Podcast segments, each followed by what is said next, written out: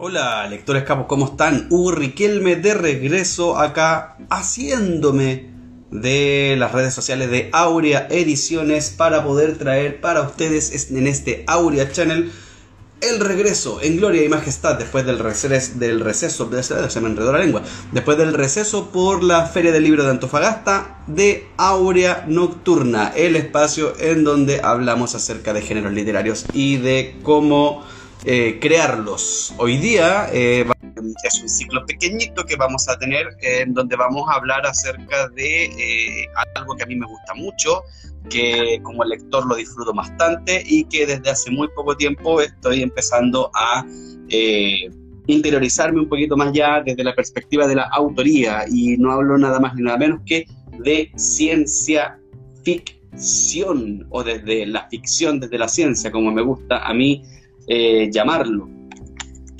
Eh, voy a esperar a que se conecten nuestros eh, invitados de la semana, nuestros invitados del día de hoy. Hay uno que lamentablemente no se va a poder unir a la conversación.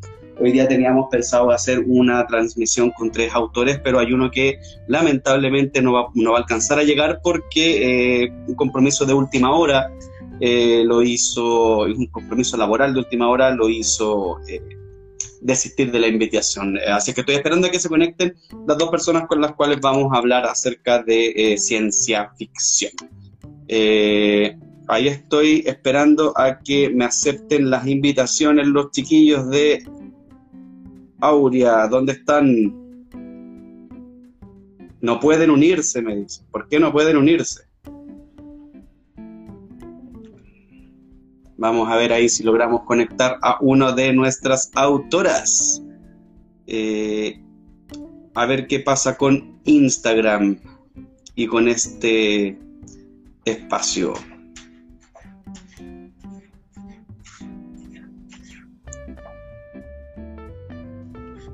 Ahí llegó. ¿Quién llegó? Veo una pantalla en negro. ¿Quién está ahí? Oh, se cayó. La Sofi se cayó.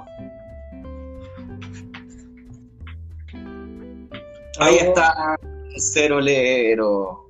Bueno, le damos la bienvenida entonces en este espacio de Aurea Channel, en este Aurea Nocturna, a don Germán Trapp. ¿Quién es Germán Trapp? Se estarán preguntando ustedes. Bueno, Germán Trapp es un escritor nacido en el año 91, o sea, bastante, bastante joven, muy cercano al término del siglo del milenio, que creció en Ñuñoa junto a sus padres y sus abuelos. Estudió biología marina, fue voluntario en el Museo Nacional de Historia Natural, es aficionado a las observaciones de aves, al trekking, al esgrima, de la cual es miembro fundador del Club Poste di Falcone. Como muchos biólogos marinos se le puede encontrar tanto en Santiago como en los canales australes del sur de Chile. No sé si hoy día nos está hablando desde allá de los fiordos, Patagones o desde eh, Santiago, desde la maldita seas, comuna de Ñuñoa. Maldita, eh, maldita sea, comuna de Ñuñoa. No, estoy acá en mi casa, mañana parto. Mañana partí en partida de viaje. Buena. Bueno, vamos a hacer la regla entonces, Germán. Para las personas que nos están viendo y que se están uniendo recién al espacio de Aurea, eh, de la Aurea Channel, Germán es el autor de la trilogía Convergencia, en donde ya tiene publicada su primera obra, que es eh, Planeta Z3405, eh, y, hace poco salió su segunda parte de la trilogía, que es La Trinidad Genética. Ahí, primero con Sabrina Lirox en la portada y después con 15 Carrera en la portada. Y también se acaba de unir nuestra queridísima, queridísima autora Sofía Ramos Wong, con quien compartí hace poquito, hace poquito nomás en persona, estuve allá en Antofagasta compartiendo con ella. Eh, ¿Qué podemos decir de Sofía para las personas que nos están viendo y para las que nos van a ver? Bueno, Sofía es oriunda de Calama, eh, radicada en Antofagasta desde no sé cuándo, pero desde hace poco, me imagino yo, desde hace mucho. Eh, ella es farmacéutica de profesión, instrumentista, poetisa y novelista también. En el año 2018 publicó su primera novela eh, titulada Alin, de la cual estuvimos conversando un poco allá en el norte, eh, en donde tuvo una, su primera incursión en las letras. Estamos hablando de fantasía oscura. Y en el 2019 eh, es publicado Sabores como parte de una recopilación de cuentos en la novena edición de Antofagasta en 100 palabras. Además, tiene un blog ya entre los cuales se encuentran los cuentos Acroma, Acromautopsia. Yo creo que a la, a la Sofi como que no le gustan los títulos que la gente puede recordar fácilmente. Eh, Castañas, Crónicas de una familia y minutos, el poemario, heterotismo, una recopilación de 50 títulos y una novela Sigma, entre otros. Y con Aurea Ediciones ella eh, debuta con Proyecto Simbir, esta novela distópica eh, casi apocalíptica eh, de, de, ciencia ficción farmacéutica, de la cual vamos a estar conversando. ¿Cómo están? ¿Cómo estáis Germán? ¿Cómo estáis Sofía? Bien, bien, espectacular. Bien, Sí, igual estoy bien. Estoy bien, corriendo, andaba corriendo, andaba para, para mañana, así que todo muy bien, muy bien. Maravilloso. ¿Por qué para mañana? ¿Qué hay mañana, Sofía? Eh, no, pues mi día fue feriado y mañana mis hijos vuelven a clase, el, ritmo laboral de nuevo, entonces preparar las mochilas, las colaciones, bañarlos, desinfectarlos. Eso salvarlos del escorbuto. Oye, eh, bueno, a los dos tengo la suerte de conocer en persona. Hemos compartido en ferias con el Germán, eh, estuvimos en el Asgard Fest hace poquito, allá en el Cajón del Maipo, y con la Sofi Ramos eh, vengo llegando de la Filsic en donde participamos y estuvimos también compartiendo el stand y firmando, compartimos actividades y estuvimos firmando también ahí nuestro, nuestros hijos literarios para el público. Bueno, hoy día, como les contaba al principio a la gente que se está conectando, eh, antes de, entrar de lleno lo que es el primer bloque en donde vamos a hablar acerca de literatura, eh, nada más que excusar a Jorge Sangüesa, que también se iba a unir a esta conversación, pero por motivos laborales no pudo llegar. Eh, lo siento mucho, Jorge, has quedado vetado del programa, te lo digo ahora ya. Eh, así que a la fila, pasaste al final de la fila. Eh, contarle a la gente que nos está viendo y a las que no va a ver que tenemos varias novedades como editorial. Mañana viene la presentación del libro La Oceánide de Pablo Tapia, en donde voy a estar compartiendo panel nuevamente, así que me van a tener que aguantar otra vez. voy a estar con la Dani Rayman, vamos a estar presentando esta gran, gran novela que de verdad que hace tiempo que no leía una novela eh, en el tono que, logró alcanzar el Pablo Tapia, que la verdad es que me cautivó y me dejó con ganas de conocer un poquito más de eh, sus letras. Eh, y vamos a tener también las novedades en la página para las personas que quieran comprar en www.aureaediciones.cl. Tenemos despacho gratis a regiones y tenemos también unos 14 más o menos pack navideños que pueden ir a consultar y conseguir de inmediato. Así es que si no tiene todavía su regalo, aproveche de comprar los packs navideños. Y para las personas que no lo sepan, mañana parte La Furia del Libro. Y en La Furia del Libro, Aurea Ediciones va a estar con un stand. Vamos a estar en la plaza que está hacia el oriente, en el centro eh, GAM Vamos a estar ahí mañana desde las 16 horas hasta las 21, el día viernes desde las 14 a las 17 y el día sábado y domingo desde las 11 de la mañana hasta las 21 horas. No se la pierda porque la furia del libro este año viene más potente que nunca. Ahora sí, chiquillos, vamos a conversar acerca de eh, un generito que tiene arte historia y del cual soy muy fanático, eh, al cual le tengo mucho respeto eh, y que ustedes han incursionado también en él, que es la ciencia ficción. Cuando hablamos de ciencia ficción, eh, estamos hablando de una denominación de, los, de, un género que es derivado de la fantasía, de, la literatura de ficción, de la literatura fantástica en realidad, no de la fantasía.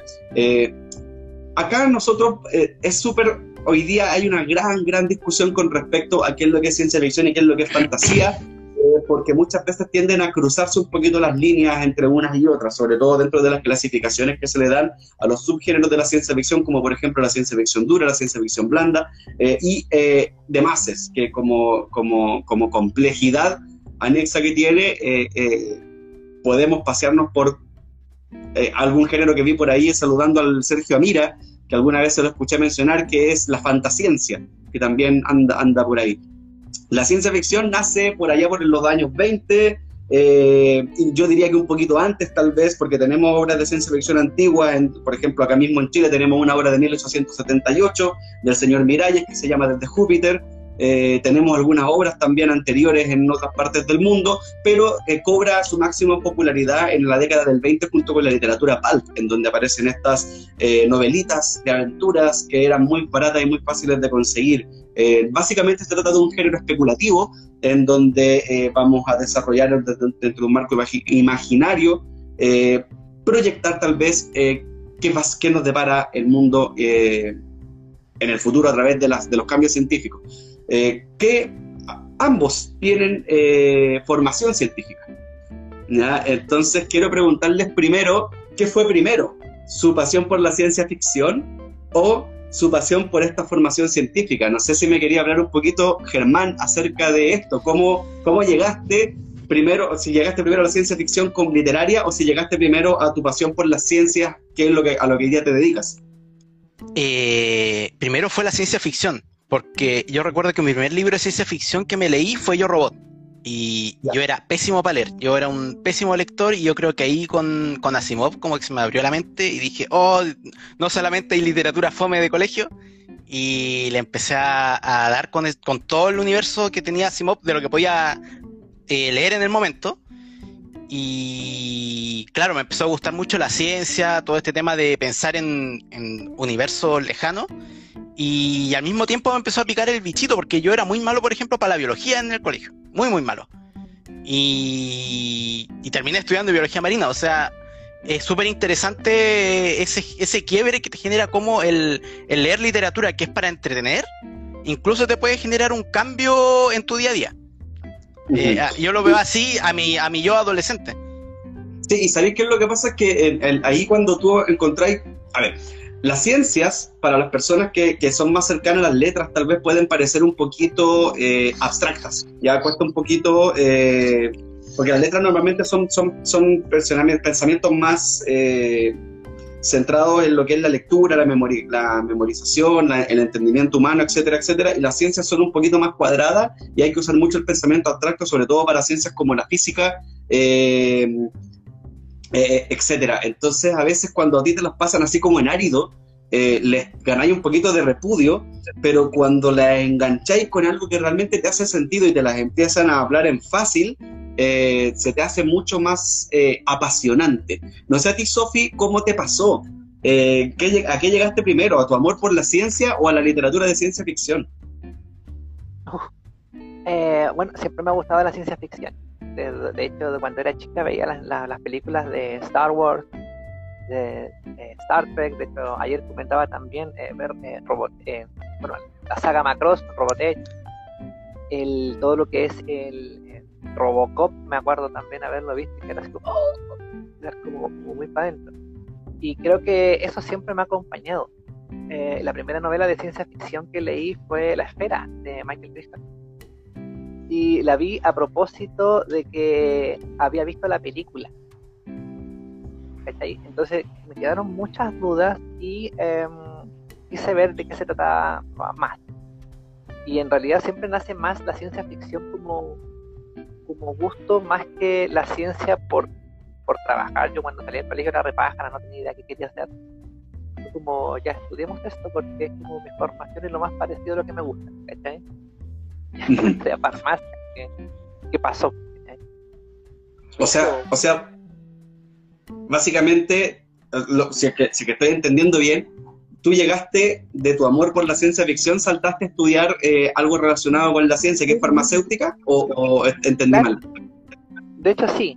O sea, no, es que estén relacionados, sino que, como te decía, yo salí del colegio y no tenía idea qué quería hacer.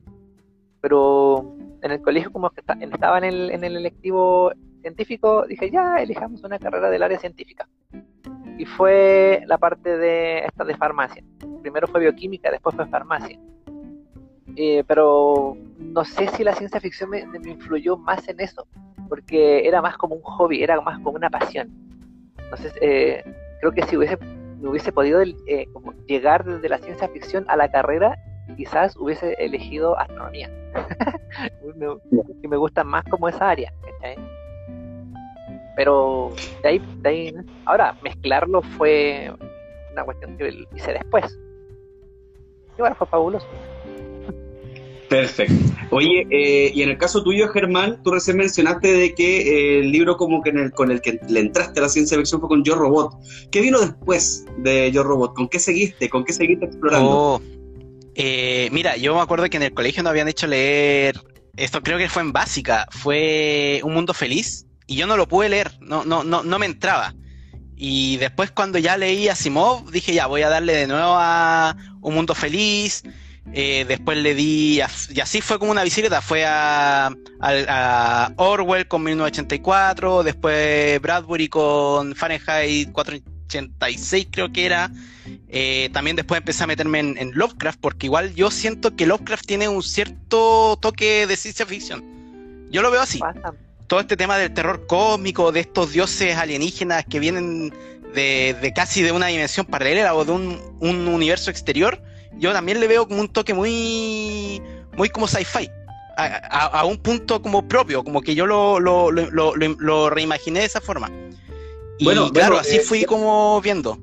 No, no estáis tan alejados más o menos de la, dentro de la percepción porque eh, eh, hoy día hoy día nosotros reconocemos a Lovecraft como uno de los precursores del terror cósmico porque lo tenemos bien encasillado ahí, pero en su momento cuando Lovecraft estaba haciendo sus, cuentos, cuando estaba en el apogeo de su, de su literatura, que fue en la década del 20, estaba todo este movimiento pulp y el movimiento pulp mezclaba de todo. Movimiento pulp tenía, eh, tenía estas novelas fantásticas, tenía estas novelas de terror, tenía, y, eran como que, como que se cruzaban una a otra las líneas, como que desde ahí que de casi prácticamente de su inicio la, la, ciencia ficción como que cruza muchas veces la línea con la fantasía o con el terror eh, y termina y termina como confundiéndose, o sea, no hay, que, no hay que dejar de pensar que una de las grandes películas de terror es también una de las mejores películas de ciencia ficción de los 80, que es Alien. Eh, entonces tenemos estas barreras que se van cruzando, por lo menos en el cine, y eh, sabemos que del cine también viene mucha inspiración literaria. Sofi, ¿qué...? Lo que pasa es que, bueno, no sé, complementando a eso, claro, con, teniendo la base de la ciencia ficción, tú puedes manejarte en cualquier tema, como estabas diciendo, el tema, el terror de, Alien, eh, o también el, suspenso, el horror, incluso eh, lo que estábamos hablando ayer, como que hay una mezcla entre ciencia ficción y fantasía, ¿cachai? Pero claro, con los años se ha ido como estableciendo estos límites de, de cómo, de qué se diferencia la fantasía de la ciencia ficción y seguir como las ciertas, reglas. Claro. Pero yo creo que en realidad la ciencia ficción te da para mucho. Es muy bacán eso del, del terror, eh, terror de ciencia ficción, o ciencia ficción mezclado con terror, ciencia ficción mezclado con horror. Lovecraft pasó de eso, pasó de, de sus cuentos de terror a la ciencia ficción con la creación de estos dioses, y, se reconoce como un autor de ciencia ficción. sí. Ahí, ahí yo no, no, tenía idea de eso. Así como que ahí... Sí, pues, y, tiene que ver con esto, tiene que ver con que viene desde, desde, desde eh, como de los primeros los primeros pasos que pudo haber dado la, ciencia ficción como tal. Aunque igual es un poquito tarde, porque estamos hablando de 1927, por ahí puede ser. Eh, y, y, cuando empezamos a hablar de ciencia ficción, nos echamos atrás porque, bueno, nosotros acá en, en, América Latina estamos súper influenciados por la ciencia ficción gringa, eh, pero, pero no hay que olvidar la ciencia ficción europea y en Francia por lo menos hace ciencia ficción como de, 1700 y algo. Eh, en donde, hay, hay, hay, uno, hay, unos escritos de los, de los griegos de Luciano de Samótata que habla de un viaje hacia la luna donde los seres, estos seres que tienen, eh, eligen las formas sexuales, que y eso es mucho, mucho más atrás, está recopilado dentro de, la, de las crónicas de los griegos. Incluso los griegos también tienen el... Bueno, sin, ir más lejos, sin ir más lejos de mirar el Mahabharat, el Mahabharat Barata, ¿cómo se llama el, el, libro eh, hindú? El libro indio en realidad. Ah, sí, la, el Mahabharat. Eh, sí, pues habla de, una, guerra casi nuclear. Y, habla y describe, y describe naves. En las vimanas, por ejemplo, las vimanas indias son naves, básicamente, y, lo curioso de ese libro es que no solamente te las describe, sino que te dibuja los planos de cómo eran estas naves y cómo funcionaban internamente y, y, qué más ciencia ficción de eso. Y estamos hablando de un libro milenario. Esto es una, eh, claro, te muestra como el apocalipsis basado en una guerra nuclear. Bueno, la Biblia, incluso para la, gente católica, la Biblia también te muestra lugares eh, nucleares sin, sin decir que realmente son nucleares, ¿cachai? El, el, desastre de eh, la destrucción de Sodoma y Gomorra, de, Sodoma y Gomorra, de hecho, es, un ataque nuclear a todas luces.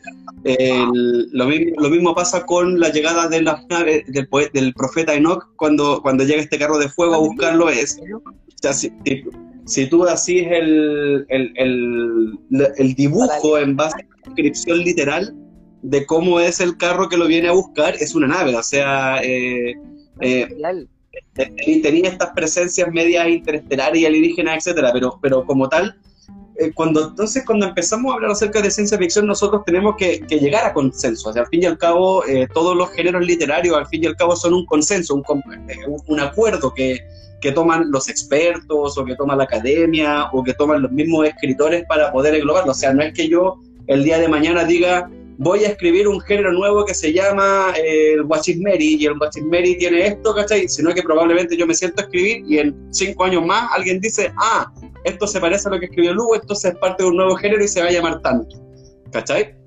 Eh, eh, pero tenemos Ahora, si, nosotros nos queremos poner puristas, y yo creo que de ahí viene como toda, toda esta discusión entre los fanáticos de la ciencia ficción dura y los fanáticos de la ciencia ficción blanda, uno de los principales ejes uno de los principales ejes que puede tener la ciencia ficción, tanto dentro de la literatura como de otras expresiones artísticas, es la presencia de una tecnología o de algún avance científico que tiene impacto en la sociedad. Ya no sé, no sé qué tan de acuerdo está, estáis tú, Germán, por ejemplo, con ese punto de vista. Sí, eh, es que quería revinar un poco porque, por ejemplo, eh, a mí me gustan mucho los videojuegos. Y ¿Para qué hablar de Star Wars o películas como Robocop, que yo encuentro que es una película buenísima, es una trilogía buenísima, y hay mucha gente que dice que es mala, pero yo creo que si uno ve de nuevo Robocop, ve que hasta hay ciudades privatizadas, que es un tema que yo encuentro que son ideas, pero muy buenas a lo que está ocurriendo hoy en día. Pero ya, volviendo a eso, em, eh, me estaba acordando, por ejemplo, del videojuego Metal Gear, que es una ciencia ficción más contemporánea, porque es como que estuviera ocurriendo ahora, pero es súper interesante que se basa mucho en la economía de la guerra. Y cómo eh, una inteligencia artificial que supuestamente está para mantener un orden en, el mundo, eh, sufre como un glitch y descubre que la mejor forma para controlar a la población y que la economía funcione a nivel global es financiar guerras. Y que las guerras sean el motor económico del mundo. Entonces es llevar el extremo de, de cómo funciona Estados Unidos a nivel global y que ya no son países, son corporaciones paramilitares que, hacen que todo este engranaje funcione. Entonces yo creo que eso es súper interesante, es una tecnología que, no está o, no está muy al alcance y es generar eh, esta como duda que uno tiene de qué pasaría si esto estuviera en el, en, el conflicto del escritor o el que crea la obra. Bueno, bueno, y tocaste una tecla que es súper interesante y que tiene que ver con la guerra, porque a pesar de todos los, los horrores que conlleva una guerra, que eh, hoy día a nosotros nos encanta decir de que, de, que el ser humano eh, es un ser, pero toda la vida el ser humano ha sido violento, de hecho eh, la base de la civilización ha estado amparada por guerras y la base del crecimiento tecnológico ha sido gracias a los conflictos militares, o sea, eh, la invención de la rueda, para o sea, el, con el tema de los carros de guerra a través de la rueda, ¿cachai? Eh, la mejora de, la, de, los arcos de flecha para poder matar a distancia, el paso de la edad del cobre a la edad del bronce, después a la edad de... Eh, y va, a ir mejorando los tipos de armaduras, las armas, etcétera. La guerra de una forma u otra ha traído avances tecnológicos que terminan inspirando a la ciencia ficción esto mismo que mencionáis tú con respecto a las guerras del futuro, con todas estas inteligencias artificiales que van a estar el día de mañana en el campo de batalla, eh, enfrentándose o enfrentando humanos, porque convengamos de que no todos los países tienen el mismo acceso a la tecnología, eh, te da para poder pensar y reflexionar a través de una historia de ciencia ficción si es que esto es correcto o no hacerlo, es ético o no hacerlo. Al fin y al cabo, volvemos a uno de los principios de la ciencia ficción que tiene que ver esta base especulativa. Eh, tú, tú, Sofi, ¿qué opinas al respecto con, este componente primordial que tiene que ver con eh, tomar la ciencia para poder proyectar cosas? Creo que es, lo, es como la base de la ciencia ficción. Al principio la ciencia ficción nació como una, una ficción dura, donde los eh, elementos científicos eran no solamente detallados, sino que también eran el, sustento de todo lo que estaba pasando. Eh, con el tiempo después se, fue, se fueron apareciendo más, más autores que preferían no, no revelar tanto detalle y la, toda la parte científica que pasó a segundo plano. Pero yo creo que es súper importante mantener el, el, dato científico dentro de estas novelas de ciencia ficción. Es lo que te, va a, a, poner el piso, ¿cachai? Por ejemplo, no sé, así como al fanático, mega fanático que busca ciencia ficción no solamente para leer una ficción, sino que para leer, para leer ciencia, para buscar datos científicos. Y es como el, el que te dice, oye, esta cuestión es así, y, esto no es posible porque, no sé, pues, la, la, fisión nuclear no llega a esta temperatura, ¿cachai? por darte un caso, así puedo decir, no, sabéis que, la, por ejemplo, puede llegar alguien en simple y decir, sabéis que no, es imposible que se haga una, una, alteración genética al virus, ¿cachai? Y alguien va, a decir, alguien va a ser más ñoño que yo, y decir, porque no sé, bueno, en la patita, el, el gen, el, el UCCC no es posible, ¿cachai? Es, es, posible, ¿cachai?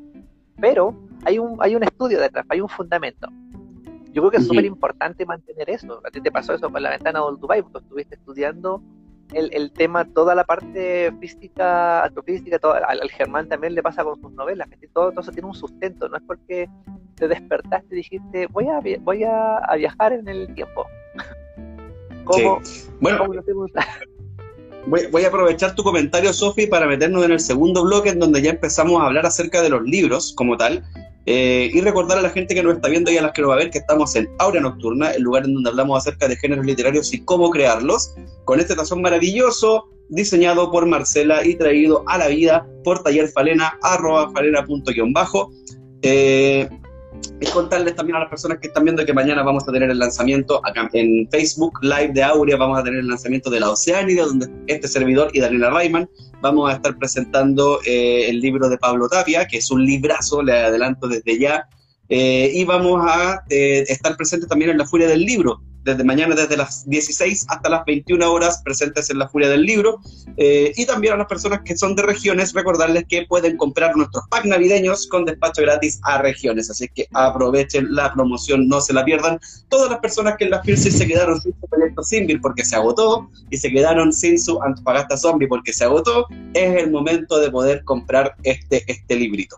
Eh, me voy, a, me voy a colgar de algo que mencionó la Sofi, que tenía que ver con, eh, con el tema de, eh, primero, de Star Wars, que habló de Star Wars, y segundo, con el tema de eh, hablar acerca de tomarnos desde la ciencia para algo. Porque el Germán tiene un libro que es Convergencia, que es esta trilogía, que es una space opera, pero es una space opera que a mí en particular me gustó mucho, porque eh, no es una space opera en donde simplemente lo que importa es la aventura y no es una space opera que tiene un componente mágico como Star Wars, que, tiene la fuerza, que es un componente mágico que viene y lo soluciona todo. Eh, en el caso del Germán, su novela tiene mucha implicancia en la parte de la biología. Eh, y yo me imagino que tiene que ver con su formación.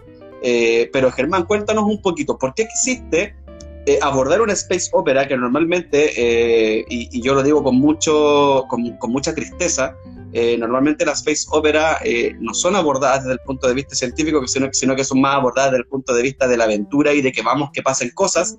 En el caso del Germán le, dio un trasfondo que yo siento de que me dejó redondita, redondita esa novela. Germán, cuéntanos un poquito, primero, por qué decidiste hacerlo y segundo, cómo nació Convergencia. Eh, chuta, eh, creo que he contado tantas veces por qué decía hacerlo que ya no sé si es la misma, el mismo argumento. Pero eh, para mí era, eh, bueno, estaba, bueno, rayé mucho la papa con Lovecraft, mucho, siempre. Yo creo que sigo de repente rayando la papa con Lovecraft. Y claro, tenía este concepto de, de, de, este planeta que te genera miedo, te genera terror, te, te vuelve loco, te sucumbe a la locura. Eh, creo que también una vez lo había mencionado en un live que también le di un poco a, un chiste de Monty Python que era un chiste tan gracioso que la gente se moría. Entonces como que ahí reinventé esta cosa como de humor a, algo más como, como terrorífico, pero no es terror porque no es la trama del libro, sino que es la idea terrorífica, pero no, no, es la idea del libro. Y también yo dije ya, eh, si es así, ¿por qué?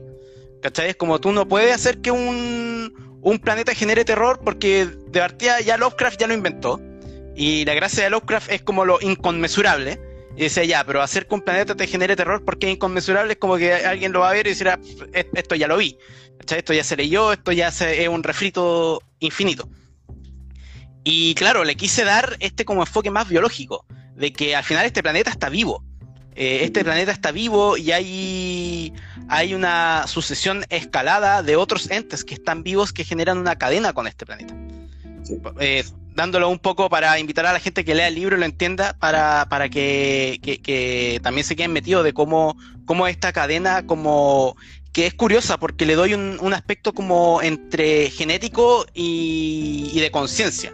Mezclo un poco ese sentido porque en el mismo libro abordo de que por alguna extraña razón los seres humanos, los terrestres en específico, al no tener una eugenesia tan avanzada como el resto de los planetas de la galaxia, eh, son más inmunes a la maldición de este planeta. Como dando un poco al chiste de que los Kiltros son menos propensos a las enfermedades que, los que, como los Pug, que si uno lo, agita mucho les pasa alguna enfermedad. Esos eso, no pueden respirar. Claro, claro es un poco esa idea. Y, fue generar esa duda. Y, y ¿Cómo, perdón? ¿Qué vas a hacer? Que me gustó eso así que lo agitas y adquiere una enfermedad. Sí. sí. Y, claro, y fue un poco reinventándome en ese sentido de, de una enfermedad que por un lado es genética, por el otro es, eh, eh, es, psicológica, también es psíquica, aunque ahí tengo que aclarar que ahí ya se va más a la fantasía porque eh, todavía es una pseudociencia la, los poderes psíquicos, la comunicación psíquica y, hasta el día de hoy no se ha logrado, si no fuera por un Neuralink, no hay una forma de comunicarse con, ondas cerebrales. Entonces ahí ya, ahí ya se fue por el lado fantasioso de, lo que sería una space opera como tal, pero abarca más el tema biológico. También tiene el tema del transhumanismo, de que ya los humanos empiezan a, adquirir eh, partes biónicas y incluso en, en, la parte que abarco ya los, los incursores, creo que se llaman, y ya me, me, me, mezclo un poco, que eran los mercenarios. Que estos mercenarios eh, ya llegaban a tener su cuerpo completamente modificado y eran cyborg completamente. Para vivir de eso, de matar gente o cumplir misiones. Pero lo que mencionáis con ese tema, eh, sabéis que no, no escapa tanto, o sea, nosotros acá estamos hablando acerca de ciencia ficción, ¿cierto? De estas novelas que mezclan un poquito y que de pronto se cruzan a lo fantástico, porque no le vamos a pedir a la ciencia ficción que, eh, que, sea rigurosa 100%, porque si queremos que fuera rigurosa 100%, leemos un tratado científico. O sea, claro. Eh, eh, es, una, es una cosa que, que los lectores, nosotros la invitación que le hacemos es como hagamos este pacto de verosimilitud en donde yo te entrego una, una historia que sea lo suficientemente creíble y tú suspendes tu, tu incredulidad, ¿cachai? Entonces, en ese aspecto funciona de esa forma. ¿Por qué? Lo que tú mencionas con respecto al tema de las modificaciones eh, de los seres humanos, por ejemplo, o sea, me quedo con dos cosas de lo que tú mencionaste, el tema de, lo que, de, las modificaciones de los seres humanos, porque en este maravilloso libro que me presentó el Martín Muñoz Kaiser, cuando yo estaba investigando para la ventana del Dubai, que se llama El futuro de la humanidad, de Michio Kaku, que es un físico teórico increíble, que se lo recomiendo a todo el mundo, eh, habla acerca de la necesidad, o sea, ni siquiera de la, de la probabilidad, sino que de que para poder realizar los viajes interplanetarios, el ser humano sí o sí va a tener que modificarse eh, o genéticamente o a través de la tecnología. Va a tener que o fusionarse con las máquinas a través de eh, implantes eh, que le permitan capacidades mayores. ¿Por qué? Porque el deterioro óseo del cuerpo humano en un ambiente con gravedad cero o con ingravidez te va a obligar a, mejorar tu fisionomía. Eh, y eh, también las capacidades de extrapolar tus sentidos en, donde, en un lugar donde no vaya a tener orientación también te va a obligar a mejorarte, ya sea genéticamente o tecnológicamente. Y Michio Kaku en su libro de El futuro de la humanidad lo menciona. Si queremos hacer un viaje más allá de Júpiter, necesitamos modificarnos eh, ya sea a base de la tecnología o a base, en base genética. Entonces lo que tú estás proponiendo no está tan lejos de la realidad, aunque parezca irreal. Y con respecto al planeta que, tú creaste, el Z3405, para mí es la magia y el misterio de la conciencia. Porque uno de los grandes misterios que existen hoy día es por qué existe la conciencia. Eh, y hace poco yo estuve leyendo un paper que hablaba acerca de que la conciencia era producto de un fenómeno que tenía que ver con los sistemas complejos, cuando un sistema complejo, una vez que funcionaba con todas sus partes, creaba algo más allá. Y este algo más allá era la conciencia. ¿Ya? Eh, básicamente, si nosotros sacamos un elemento de las neuronas, no tenemos conciencia, por, ponerte un, ejemplo, ¿cachai? O sea, no es que nosotros podamos replicar el día de mañana conciencia, pero sí podemos replicar cosas que puedan, el en, en, base a, a evolución, generar conciencia. Y tu planeta, para mí, es un planeta neuronal. Es un planeta que a través de su crecimiento biológico hace sinapsis y por lo tanto tiene conciencia y esa conciencia afecta otras conciencias. O sea, yo por lo menos lo he entendido desde ese punto de vista dentro de lo, de que sí, de hecho Sí, de hecho, cuando al final del libro, no me acuerdo si lo explicaba entre medio, pero eh, lo que habita este planeta eh, principalmente son microalgas, que están conectadas como si fuera una red.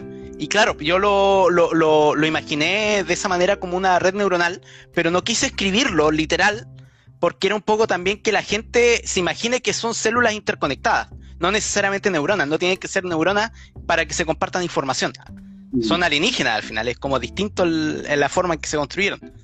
Sí, bueno, vamos, vamos a volver a eso porque tengo un tema interesante de un montón de documentales que he estado viendo acerca del espacio. Vamos a volver a eso. Pero ahora que me quiero ir con la Sofi, porque la Sofi en Proyecto Simbir nos plantea algo que eh, nos parece hoy día súper cercano. Entonces, bueno, obviamente la Sofi, con su formación farmacéutica, eh, que primero que todo conoce mucho más que nosotros acerca de cómo funciona la industria farmacéutica por dentro, porque hay que decirlo, industria farmacéutica es una industria, es un negocio, ya eh, que bien que tenga fines que nos permitan hoy día eh, tener una mejora en la vida, porque no hay que desconocer que los avances farmacéuticos nos han permitido extender la esperanza de vida desde los 30 años hasta los 83 eh, en los países desarrollados, 85 en los países desarrollados, hasta 90 en algunos casos, eh, pero que no deja de ser un negocio. Entonces la SOFI abordó eh, estas temáticas que yo me imagino que le hacían ruido un poquito de su oficio, de su profesión, y se imaginó este, este, este futuro distópico, que no es tan distópico, que es Proyecto Simbir. Cuéntanos un poquito, Sofi, primero, cómo lo armaste, por qué lo armaste y, y, y qué hay de tus frustraciones como farmacéutica en ese libro. Oye, el futuro era distópico el 2019 y yo estaba sumida en drogas legales y muy volada. Con eso está claro el, panorama. Eh, el universo, mira, la idea del tema del, libro, de que las personas se les inyecta esta, esta modificación del VIH para poder sobrevivir, lo pensé y lo venía pensando desde el colegio. Y de hecho cuando lo pensé en el colegio la idea era mucho más eh, cyberpunk o mucho más es distinta porque estaba muy basada en, en Girl. Porque cuando vi esa película así como que me dejó para la cagada y dije, oh, la cuestión bacana. Entonces me imaginaba algo así, pero nunca lo nunca tuve como el tiempo para realmente desarrollar la idea. Ahora, el, el 2019, cuando yo le conté a la gente, cuando yo tuve una operación y cuando salí de la operación venía, en serio, venía drogada con drogas legales. Y volando entre medio de los REM, ¿cachai? Y ahí se me, como que se me ocurrió ya todo el, el, otro, el, fondo del el mundo real, el mundo donde iba a transcurrir. Entonces, cuando me desperté, fue como, oh, fue como bajar de un sueño. Entonces me puse a, escribir de todo lo que estaba pasando ahí y le junté la idea del, de la vacuna. Dije, pues nosotros desde que nacemos nos meten vacuna. Desde que, desde, desde los meses te ponen la vacuna en los hombros, te ponen la vacuna en la, en la rodilla, hasta hay técnicas para jugar para que a los bebés no les duela la vacuna. Entonces siempre hemos estado bombardeados con esa información y con, esa, con ese tipo de técnicas. Sería interesante. Ahora, lo que pasó entre medio, esta pandemia que se, se presenta fue a medida que iba avanzando, porque yo decía, que es lo más penca que le puede pasar a la humanidad? Que la gente se muera sin que sepa cómo. Y ahí salió este tema de, esta pandemia que se presenta ahí y de y cómo la Ginebra lo va lo, la cambia en este departamento para investigar sobre lo que está pasando. Pero claro, la, yo creo que la, formación científica me, me ayudó a, buscar los papers eh, que necesitaba para, sustentar esa información, como te decía antes. Me metí a la base de datos de Medscape, el Sevier, y empecé a leer muchas páginas. Y de hecho, el, primer manuscrito que yo le mandé a Martín, el Martín me decía, es mucho, es demasiado, bájale un poco el tono. Dijo, esto es un paper. Dijo, no, eh, bájale, bájale, bájale. Así que fuimos editando, fue bien chistoso. Oye, y una cuestión que me estaba acordando de lo que dijo el Germán, que del, transhumanismo. Eh, en este momento, eh, bueno, hay muchas personas que tienen este tipo de, injertos en la piel, incluso hay países que lo están considerando también como implementos eh, médicos, por si acaso. Nosotros tenemos implementos médicos dentro de, nuestro cuerpo ya que se manejan desde hace mucho tiempo, los marcapasos, ahora las prótesis, ¿cachai? Eh, esto, estos implantes para poder escuchar mejor, personas que tienen problemas de visión, se les ponen, lo, se reconectan la parte eh, nerviosa, entonces eso tampoco está muy alejado de lo que es la realidad. Ahora, ¿cómo se regula esto?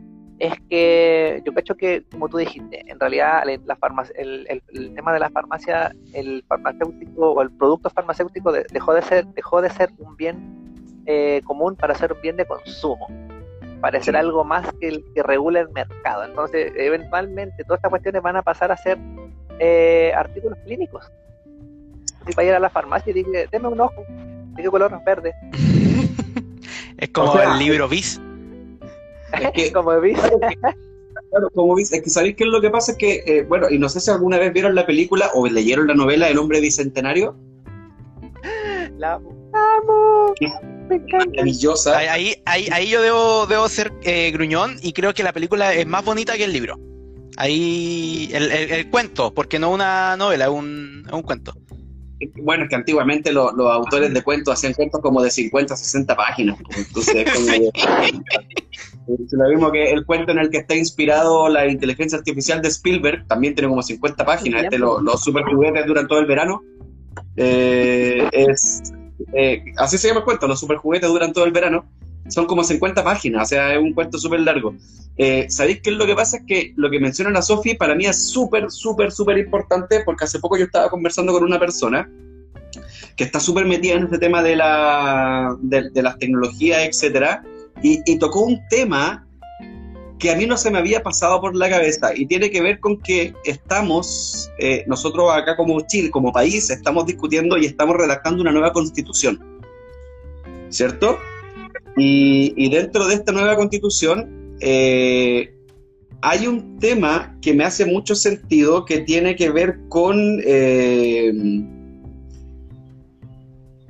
con esta parte que menciona la Sofi con respecto a, a, esta, que no quiero mencionarlo porque sé que en algún momento se va a presentar y se va a conversar con los, con los constituyentes, entonces no quiero, no quiero adelantarme mucho con el tema, pero tiene que ver con eh, los métodos eh, cibernéticos o los métodos artificiales para poder generar conciencias y mentes. Porque hoy día es un tema que en el mundo está ocurriendo. O sea, hay 70 cyborgs ya reconocidos como cyborgs en el mundo.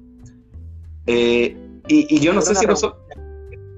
Claro, yo no sé si es que en Chile tenemos o vamos a tener dentro de la nueva constitución un tema que permita regular eso, que permita entenderlo. ¿Por qué? Porque son sistemas de personas que pueden ser hackeados, son sistemas de personas que pueden ser eh, ¿cómo se llama? Que pueden eh, tener un tema de, vulneración de derechos o que pueden ocupar ventajas para poder vulnerar derechos. Entonces, eh, pareciera un, tema de ciencia ficción, pero la realidad nos dice que en el mundo hoy día hay 70 cyborgs registrados como tales, personas con mejoras eh, cibernéticas.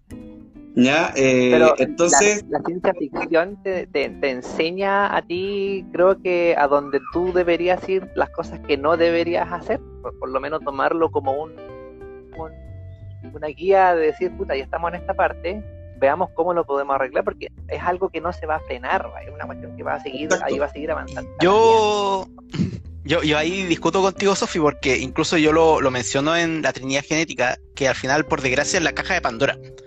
Entonces, en, el, en la ciencia ficción te pueden plantear algo, por ejemplo, eh, como en el caso de, del profeta que quiere hacer una purga genética y es como, por desgracia, alguien lo va a volver a hacer. Aunque sea una idea de ciencia ficción, por desgracia, alguien va, va a generar. Es el dilema que está ocurriendo, por ejemplo, con los embriones hoy en día que se hacen transespecie. Que se hacen embriones que son mitad humano, mitad otro animal y claro, dicen, no, pero es que los vamos a sacrificar al décimo día de gestación porque en la bioética se permite eso, pero ya lo están haciendo.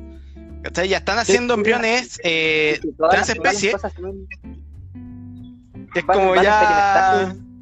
Y, tú lo dijiste bien, es una cuestión de ética y moral y lo vamos a hacer sí o sí. Ahora, yo te decía que sería bacán que se tomara como la ciencia ficción como algo que... Ah, claro. Puta, vamos viendo esto. no lo hagan.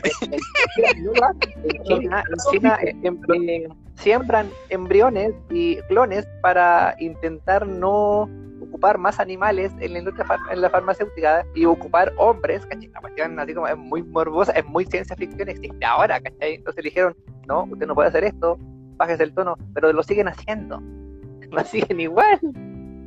Pero sí, creo que la, década pasada eh, habían una empresa de, de, cosméticos china que los testeaba en presos. Y como que le preguntaban a la gente y la gente decía, ah, pero son presos, no son animales. Era como que la gente igual empezaba a normalizarlo. Obviamente lo pararon, pero era, era chiste. No hay, no hay, que ir tan lejos, es cosa de mirar nuestro país. Eh, eh, el, estar en, en, la cárcel, el estar preso, el, estar privado de libertad, no te, no te libra, no te quita los derechos. Y la gente que está en la cárcel hoy día no puede votar a pesar de que siguen siendo ciudadanos. Y no puede votar no porque eh, la ley le prohíba, no puede votar porque las cárceles no les permiten ir a votar o no les permiten llevar gente para votar, ¿cachai? Entonces, eh, me hace mucho sentido lo que dice el Germán con respecto a que la gente diga, ah, pero es que no son animales, son presos por haberlo en ellos nomás, porque la gente tiende a pensar que por el hecho de cometer un delito, por cometer una, una falta contra la sociedad, porque hay que entender que los delitos son falta contra nuestra sociedad, eh, inmediatamente te hace perder absolutamente todos tus derechos, incluidos los derechos humanos. Y no es así. ¿Cachai? Eh, y respecto a lo que decía la Sofi con el tema de, de, este tema del transhumanismo, lo que conversaba eh, respecto a, a, la ética, uno de los grandes problemas por los cuales hoy día en Chile a lo mejor sería interesante por lo menos discutir el tema, si queremos incluirlo en la, Constitución o no, eh, tiene que ver con que nosotros conocemos súper de cerca el derecho a la propiedad privada, ¿cierto?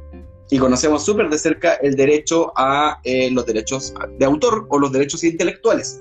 ¿Y qué es lo que pasa? Que estas empresas que fabrican las prótesis, las prótesis con las cuales eh, proveen a los cyborgs, a estos cyborgs, estos 70 cyborgs que están hoy día registrados como tales en el mundo, eh, te cobran el derecho a la prótesis y por lo tanto te quitan el derecho a tu cuerpo.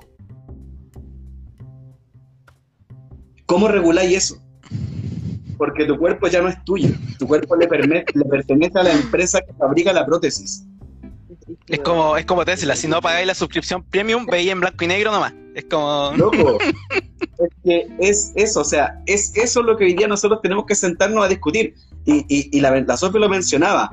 Eh, nos hace mucha falta que los líderes políticos eh, lean ciencia ficción es súper importante que los líderes políticos lean ciencia ficción, porque de esa forma, a pesar de que tú podés decir como que, ay, pero si la ciencia ficción es hueleo, si son navecitas, si son lucecitas, lo que sea, loco, la ciencia ficción cuando se concibió como especulativa, se concibió justamente para advertirte de los peligros de ciertas cosas, como pueden ser un gobierno autoritario, como puede ser un avance tecnológico que no se administra con ética, como puede ser con no sé, eh, el mismo hecho de realizar el viaje interplanetario, ¿cachai?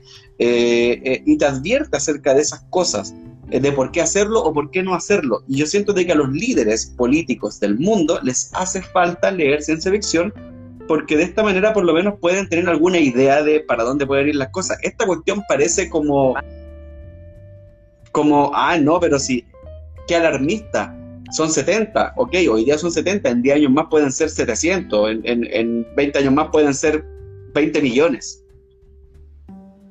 ¿Cachai? Entonces es un tema del cual hay que hacerse cargo.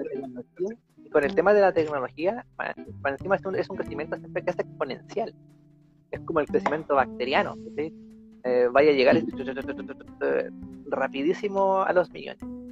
Y cuando lleguen a ese número, no, va, no va a haber ningún control. Eh, lo mencionaron ayer en el live de Cyberpunk, que estaba súper bueno, que decían eso, que hoy en día la tecnología avanza mucho, que también eh, creo que a la gente le da un poco de miedo también la ciencia ficción por lo mismo, porque ya estamos viviendo esta como ciencia ficción tan acelerada, estamos entrando o ya estamos de lleno en, una sociedad cyberpunk, entonces como que de repente igual cuesta un poco eh, pegarse la, la, imaginación de qué podría venir después, porque lo estáis imaginando y empieza a ocurrir te llega de golpe, te llega el balde de agua fría con lo que está sucediendo. Entonces, eh, eh, es súper interesante en ese sentido de que, como dice Hugo, eh, claro, pues se necesitaría tener una visión de ciencia ficción y dura y, fuerte a, líderes o a gente que tenga mucha, mucha connotación social. Por ejemplo, lo que, lo que está pasando hoy día, que lo vemos, es un fenómeno mundial, no es un fenómeno solamente de Chile, en donde las ultraderechas están ganando mucho poder nuevamente Eh, y los gobiernos autoritarios o los gobiernos populistas autoritarios en general, sean del sector que sean, eh, están ganando nuevamente una relevancia y un protagonismo que es súper peligroso. Eh, y es súper peligroso porque los autoritarismos van de la mano con privar derechos. exacto, siempre. O sea, la historia nos ha enseñado que es así. Y la ciencia ficción desde hace mucho rato nos está advirtiendo de los temas. Un Mundo Feliz, 1984, Fahrenheit 481, ¿cachai? Tenéis que son que tú los decís como que, ay, ya están hablando de nuevo de estas novelas, pero es que, weón, te están diciendo que esto es un problema real. El mundo del olvido, en el caso de Aurea, ¿cachai? Que funciona con este tema de eh, privarte de tu, de tu memoria, de tus recuerdos para poder manipularte, eh, son cosas que hoy día nosotros lo estamos viendo. O sea, en Chile, uno de los grandes problemas que hubo, que, tenemos hoy día, primero es la impunidad, ya esta sensación de que los criminales nunca pagaron los crímenes que cometieron, tanto los criminales cívico-militares de la dictadura, nunca pagaron sus crímenes, por lo tanto esa sensación de impunidad los envalentona a seguir adelante y nunca modera sus ideas. Eh, y segundo es que se ha reescrito la historia se ha reescrito la historia. ¿Por qué? Porque nos sacaron ramos de los colegios, porque no, no hablamos de esto, porque en la familia te dicen que hablar de política en la mesa es de mala educación, ¿cachai? Y, y, terminan afectándote la memoria a tal nivel que hoy día se están proponiendo cosas que, que las vimos en, en la Operación Cóndor perseguir opositores políticos, bueno, coordinar una coordinación latinoamericana con otros gobiernos para perseguir internacionalmente opositores políticos. Eso lo vimos en la Operación Cóndor. Si nosotros tuviésemos un poquito más cercano a la memoria, no estaría, o sea, apenas vemos esto, nos haría mucho ruido, pero nos han privado de esa memoria. Es que así está hecho. De hecho, yo creo que... sí, eh, eh, es un poco eso, que también eh, la ciencia ficción eh, tiene harta política. Siempre. Y yo, yo siento que independiente del género, va a tocar la fibra política de una manera muy, muy poderosa. Y por desgracia, como que todos idealizan el futuro y lo ven o llegamos a un tecno, un tecnofeudo futurista o tiranía. Como que, de hecho, creo que el autor de Dune decía eso que él veía que la única forma en que la humanidad como que perdurara hasta el infinito, por así decirlo, era en un sistema de feudos. No, no veía otra forma en que la humanidad pudiera perpetuarse. Sí, bueno, el, el, en los pastores de Urt, que ahora se llaman los pastores de Urt, ya no se llaman los pastores espaciales porque el Félix Vega que está haciendo la portada eh, se equivocó en el nombre y para mí me hizo mucho sentido el nombre que me dio. Eh, eh, pasa un poquito eso, que, los personajes que, protagonizan la historia son personajes que están en una raza mucho más avanzada y que efectivamente funcionan en base al control, pero no del control mental ni nada, sino que funcionan en base al orden. Orden, orden, orden, orden, orden. Yo soy una pieza funcional de... y, este, y, esta idea no la inventé yo, obviamente. Eh, esta idea, por ejemplo, viene de, de Expanse, en donde tú ves a la gente de Marte que funciona en base al objetivo común que tiene el planeta Marte de convertirse en una nueva Tierra, o sea, de terraformar el planeta, de sacar adelante los recursos, de convertirse en una gran nación, que eh, eh, tienen, tienen este tema de, de, salir adelante. Eh, y yo lo tomé de ahí, o sea, son colonizadores espaciales que obviamente necesitan prosperar y para prosperar necesitan una causa en común y para poder estar disciplinados en esa causa en común necesitan cierto orden que los mantenga alineados a esa causa. ¿Cachai? Eh, eh, y como estos gallos están formados por una inteligencia artificial, la inteligencia artificial decidió que la mejor forma es criarlos de esta forma, ¿cachai? En donde todos sean funcionales, ¿cachai? Eh, y eso te suena súper autoritario, pero yo creo que si el día de mañana el destino de la humanidad está fuera de la Tierra, eh, vamos a ir para allá. Cada uno va a hacer su parte, porque tenemos que cumplir una misión, ¿cachai? Eh, entonces, entonces sí, la ciencia ficción te enseña mucho, te enseña mucho de esto. En el caso tuyo, Germán, con Convergencia, volviendo a los libros, aprovechando que nos queda todavía tiempo del bloque de... eh, tú en, este tema en, metiste eh, un poquito a estos piratas espaciales que son como unos renegados más o menos de eh, este sistema interplanetario que, funciona como un gran gobierno, en donde la tierra está como unos parias. Eh, ¿Por qué decidiste hacerlo de esta forma? Yo lo vi un poco como el, enfoque de, bueno, de la piratería en, la, era dorada de la piratería, de que prácticamente crean una nación y la más comunidad de naciones que no existía en ese momento, pero muchos países se organizaron para que no, no existiera esta nación de piratas, de un poco el, el, como el sueño de generar una sociedad anárquica. Porque al final esa era como la idea de estos piratas espaciales. Porque también voy, voy y lo, lo menciono en el libro, eh, para viajar en el espacio tú necesitas ser inteligente. Tú necesitas tener conocimientos. Entonces va a haber gente que es outsider, que de repente va a ver que todo este sistema no funciona. Y deciden ser piratas porque es una forma de escapar del molde, pero a la vez esta como estructura caótica en la cual se basan ellos es la forma en la cual ellos progresan. Y de hecho entra en el, juego de que el planeta pirata es como uno de los planetas más ricos en todo este sistema, pero, pero como que lo ven como en menos. Es como, no, el planeta pirata, comerciamos con ellos, pero de lejitos nomás.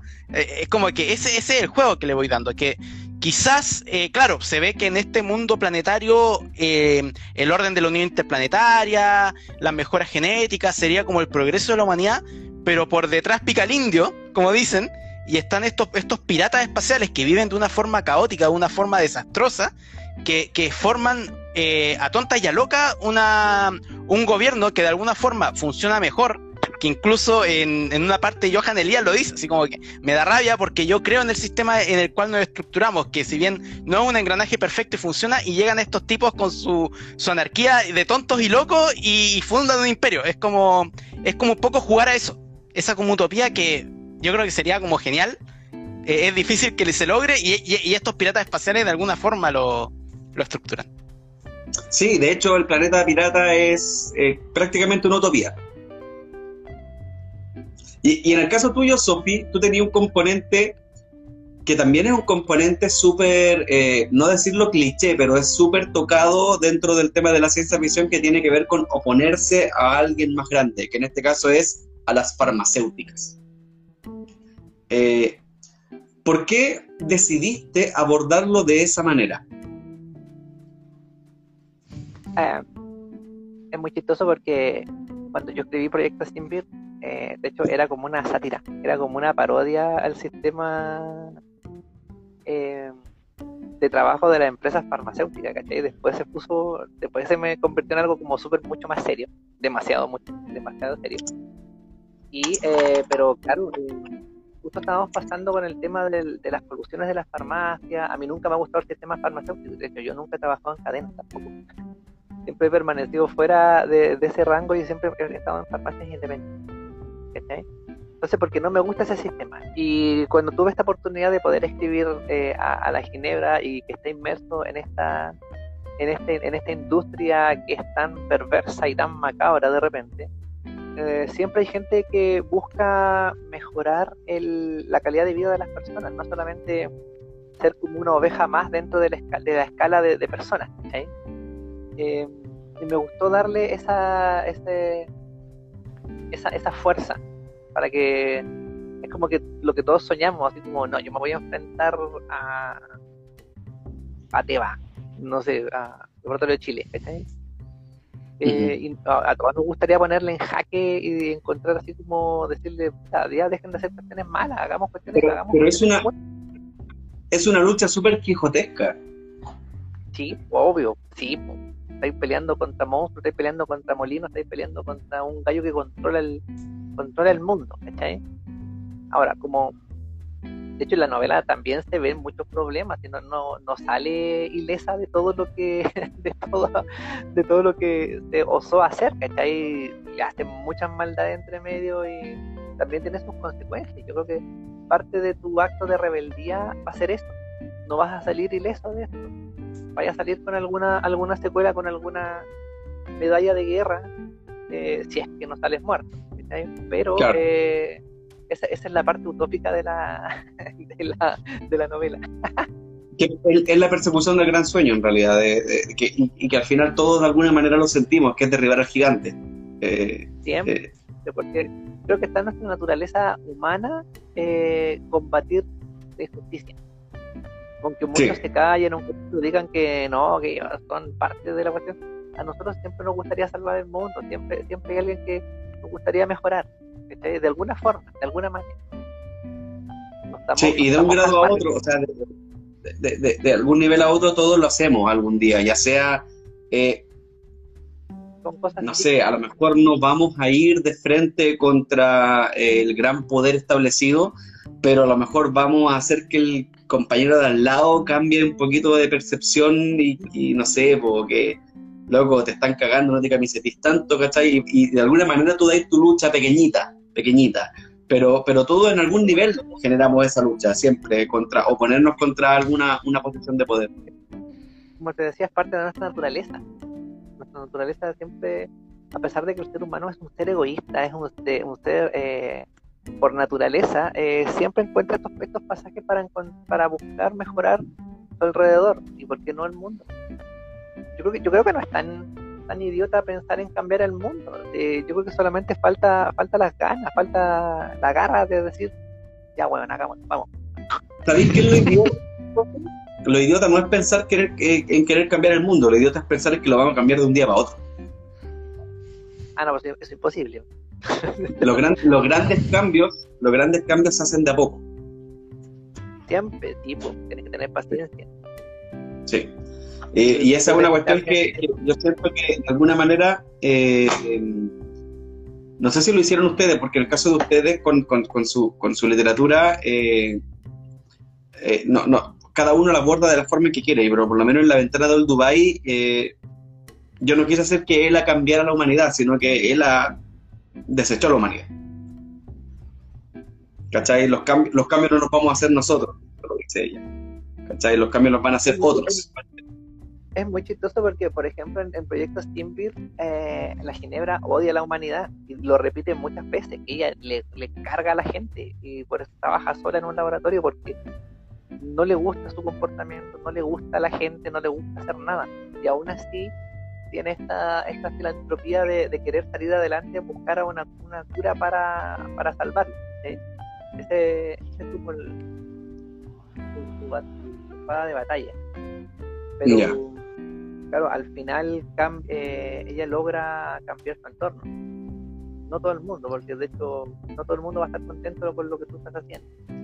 Nunca. No, obviamente. Es parte de la naturaleza humana, nunca estamos conformes con, nada, siempre queremos un poquito más. Eh, Germán, antes de irnos al tercer bloque en donde vamos a contar anécdotas y tirar la talla, eh, tengo que hacerte una pregunta. ¿Ya? Humanos después de todo, ¿de dónde vino? Ah, eh, viene de Daft Punk.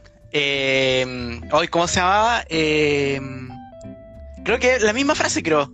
Human After All. Claro, no, la, frase de, Daft Punk es eh, Human After, after humano después de todo. Yo le puse terrestres después de todo. Ese es el eslogan terrestre porque es muy chistoso de que los terrestres son como mal vistos, son la escoria de la galaxia, pero ellos tienen democracia todavía. Ese es como un chiste que doy como interesante, de que existe su presidente planetario.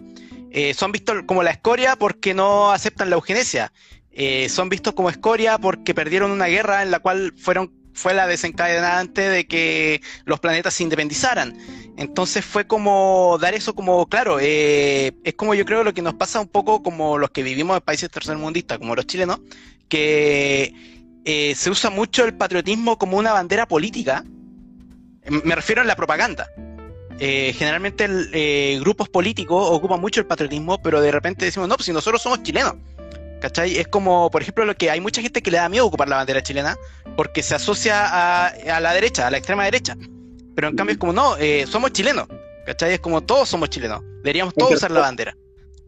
¿Cachai? Y, también eh, ahí va esa frase, es como, terrestres después de todo, es como que no te excluye del resto de la galaxia, ¿no? Es como, siéntete un, un poquito querido o, o, un poquito orgulloso de ser terrestre porque no, no, no eres menos que el resto. Esa es como la, el toque que le doy. Que es, de hecho, un amigo me decía, oye, de la Tierra es como si fuera África, me decía. Porque es como todos la miran en menos, pero si uno, uno se pone a ver un poco las cosas buenas de África, eh, es súper rica en cultura. Es como un poco ese, ese fue el toque. es enorme en territorio y es súper rica en, recursos y es súper rica en diversidad. Sí. El, bueno, yo debo, debo confesar que te, que te copié con el tema de los y en los pastores de Urt, igual los urasilensis, los homo urasilensis, eh, que ellos se, se, definen homo urasilensis porque ya tanto tiempo viviendo bajo el sol, un sol distinto, su ADN obviamente está modificado y adaptado a ese nuevo planeta y ellos ya no se sienten homo sapiens, sino que se sienten homo urasilensis y ellos, eh, su eslogan es, eh, sin embargo, aquí estamos. Porque todas las, todas las las probabilidades que habían era de que no prosperara el proyecto y ellos dicen, sin embargo, aquí estamos. O sea. Hay una, hay una frase que ocupa, eh, me hiciste acordar, hay una banda que me encanta, Nightwish, eh, al final de, esta gira de su concierto del The Greatest Show on Earth, eh, ellos hablan del We Were Here. Sí, ah. we, Were Here, sí. aquí estamos. We Were Here. Nosotros estuvimos acá, nosotros estamos acá encuentro muy bonito. Sí. a, propósito, de lo que están. Sí. Va, por ese lado, va por ese lado, porque los brasileños son contra todas las probabilidades. Eh, teníais que encontrar la estrella, teníais que encontrar el planeta, teníais que ajustarse a las condiciones de vida, tenían que prosperar los experimentos, tenía que prosperar la crianza, y sin embargo, aquí estamos. Hay una cosa súper interesante eh, con tu libro, porque ya a nivel evolutivo y biológico, eh, el ser humano es, un imposible. O sea, entonces como que tú generas lo mismo en, en los Homo urasilenses. Eh, y es la misma idea, pero ya vista en otro planeta. O sea, las probabilidades de que ellos sobrevivieran estaban contra todas las probabilidades posibles. Es, es el reflejo de la misma humanidad extrapolado en el infinito. Se llaman, se llaman Homo urasilensis por la Urasilo, la nave Urasilo, que es la, la única que logró el objetivo de fecundar planetas. La Sofía iba a decir algo. Que Richard Dawkins dice eso, porque los seres humanos son parte, es eh, producto del azar. Se dice que no, frente a, todo, como dice Germán, frente a toda adversidad, el ser humano evolucionó y nació eh, pues, casi como por, suerte. Y, sí. Y, pues, si tú ves cuántos años tiene la, la Tierra, 4.300, 4.200, ¿cuántos millones de años? 4.400 millones de años creo que era. Así es, 4.500 creo, que era. Y el hombre desde que tiene como rastros son 30.000, 40.000, ¿no será más que eso? ¿Desde, el primero humo o 200.000? Desde el primero, claro. O sea, es, un, poco del... Pero desde la creación de civilizaciones no son más de 10.000. O sea, hemos crecido un montón en muy poco tiempo. Y bueno, y, oye, qué bueno que mencionaste al gran eh, Dawkins porque por favor léanlo. Eh, tiene una aproximación súper maravillosa a lo que es el fenómeno de la evolución. Eh, porque la gente con la evolución se queda con lo que dijo Charles Darwin y la verdad es que Darwin, a pesar de que tuvo muchas aceptaciones, hoy día está muy desactualizado y está y, no es la teoría predominante, etcétera. Es, que hay que pensar que el, paper científico no existía en ese tiempo. Si él prácticamente, él, él, escribía lo que veía en su campo mientras estaba viendo el solcito, así una cosita, y llegó a unas conclusiones maravillosas. O sea, hay que verlo de ese punto. con todas las limitaciones que entonces, entonces, por favor, lean a Dawkins porque yo me he encontrado con mucha gente, no sé si le ha pasado a ustedes, pero eh, ah, espérate, antes de esto voy a darle inicio al tercer bloque. Eh, estamos en Aula Nocturna, el lugar donde hablamos de géneros literarios y de cómo crearlos, con este tazón maravilloso diseñado por Marcela y traído a ustedes por eh, Falena, arroba falena. Eh, recuerden para todas las personas que nos están viendo y para las que nos van a ver que mañana tenemos el lanzamiento de La Oceana, La Oceanide a las 21 horas en el Facebook Live de Aurea ediciones en donde voy a estar este servidor junto a Daniela Rayman conversando y presentando el libro de Pablo Tapia. Y a las personas que nos están viendo y nos quieren ver, que quieren leer eh, Convergencia, la Trinidad Genética, Proyecto Simbir, eh, vayan a Aurediciones, www.aurediciones.cl y tenemos despachos gratis a domicilio y tenemos eh, también la posibilidad de comprar packs navideños Así es que eh, no se pierdan la oportunidad de llevarse sus packs navideños con despacho gratis a regiones. Eh, y también acuérdense de pasar mañana desde las 16 horas hasta las 21 horas a la Furia del Libro en el GAM. Voy a estar ahí con todo el catálogo de Aurea presentándolo para ustedes. Volvemos a, a, este momento ya en donde nos relajamos, ¿cachai? Y todo el cuento. Eh, em, ¿Qué les puedo contar acerca de lo que les estaba contando del tema de Dawkins? ¿Qué es lo que pasa? Que yo me he encontrado con mucha gente que me dice que eh, este planeta está hecho para que nosotros vivamos acá en él.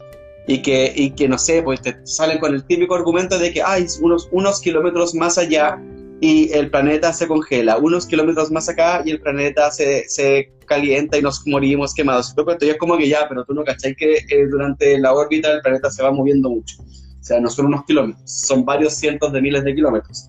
Eh, y segundo, no es que el planeta esté hecho para nosotros, es que nosotros evolucionamos para poder vivir en este planeta y nos adaptamos a las condiciones que el planeta nos ofreció.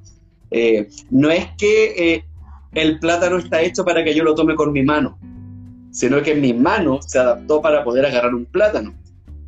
¿Cachai? son, y son cosas que cuando tú no, no lees eh, a estos gallos que exponen el tema de la teoría de la evolución, eh, se terminan comprando estas teorías del diseño inteligente.